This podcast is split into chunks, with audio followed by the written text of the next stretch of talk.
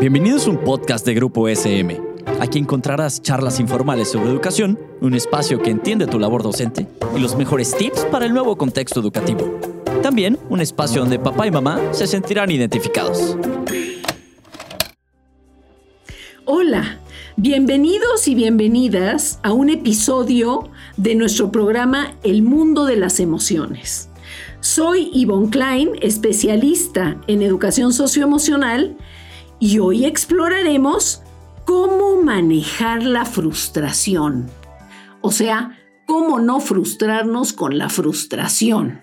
Ok, vayamos paso por paso. ¿Dónde sientes la frustración? En tu cuerpo. ¿Qué tipos de pensamientos vienen a tu mente cuando te frustras? ¿Qué haces cuando te frustras? Bueno, la frustración es una emoción compleja y contradictoria que experimentamos cuando no obtenemos lo que estamos esperando o deseando. Veamos qué emociones están asociadas a la frustración para entender por qué decimos que es compleja y además contradictoria. Bueno, por un lado, cuando nos sentimos frustrados, experimentamos enojo, o sea, eh, segregamos adrenalina, segregamos cortisol, las hormonas del estrés, podemos tener dolores de cabeza, dolores de estómago, calor corporal. El enojo nos energetiza porque nos pone en posición de actuar y defendernos. Pero la frustración también nos hace experimentar tristeza. Y la tristeza nos poncha energéticamente. Nos desmotivamos, nos genera desesperanza, nos conecta con inseguridad, con insuficiencia, nos impide actuar, ¿sí? Algunas emociones asociadas a la frustración, ya sean de enojo o de tristeza, pues puede ser el fastidio, la rabia, la aflicción, la decepción, la inferioridad, la soledad, la culpa, la resignación, la vulnerabilidad, la vergüenza. Hay tres tipos de situaciones que generan frustración. Una son situaciones injustas. Por ejemplo, me esfuerzo muchísimo eh, en participar en un concurso de pintura. Y a la mera hora, pues el premio está dado por palancas, por conexiones, y no por el oficio y no y no porque necesariamente yo quiera salir ganando, pero me gustaría pensar que si entro en un, en un concurso, pues se va a dar a un buen cuadro y no al que tiene las conexiones con, con el que da los premios, ¿verdad? Entonces, una es, son las situaciones injustas, que esas provocan mucho enojo, ¿sí? O sea, de las dos emociones que vimos antes, es más bien enojo. La segunda situación que genera frustración es la constatación de falta de control en el mundo. Por ejemplo, me muero de ganas por ir al concierto de mi cantante favorito o favorita y me tardo en entrar a lo de los boletos y no alcanzo. Bueno, pues también me siento pues enojada conmigo misma y, y eso me provoca frustración. Pero hay otra situación que me puede provocar frustración, como por ejemplo tocar insuficiencia. Por ejemplo, Vamos a retomar el ejemplo del concurso de pintura, pero desde otro momento. Yo estoy haciendo un cuadro, tomé clases, estoy esforzándome por hacer un buen cuadro que tengo en la imaginación y me esfuerzo y me esfuerzo y me esfuerzo y no me sale.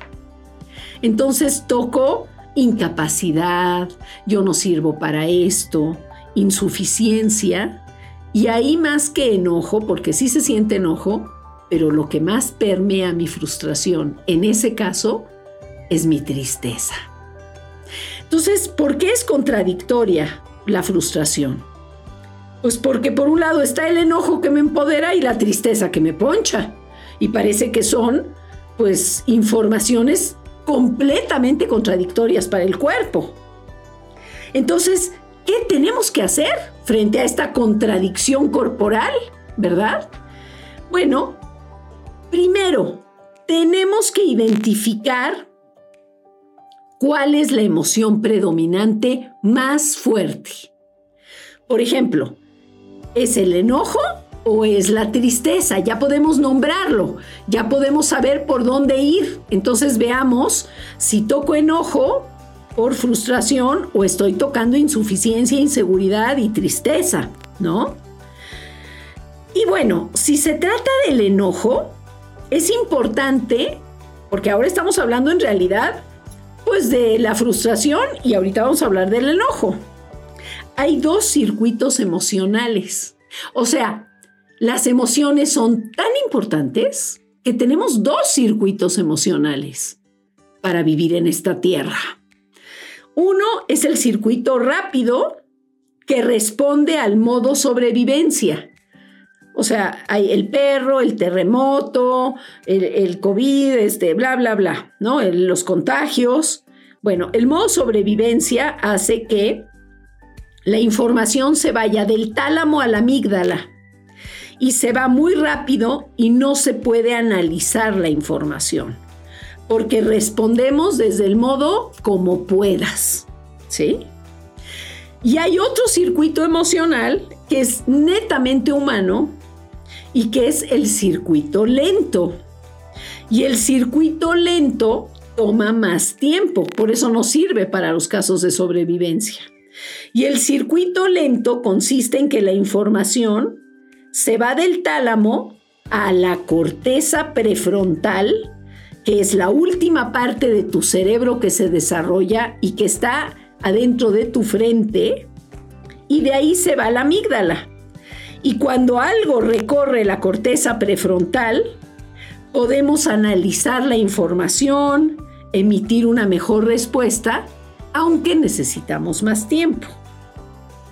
Entonces, para que entre el circuito lento y demos una mejor respuesta de enojo frente a una frustración, realicemos un ejercicio de respiración y después apliquemos el pensamiento crítico para analizar cómo podemos responder mejor.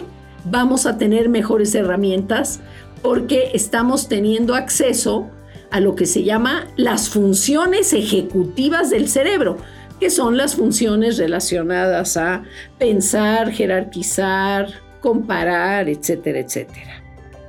Y ante la tristeza por insuficiencia, por sentirme incapaz, por sentirme inseguro o insegura, lo que tengo que hacer es trabajar desde lo contrario. O sea, siento que, soy una inútil, que no puede dibujar, que no tiene facilidad. Bueno, pues ¿cómo trabajo la seguridad?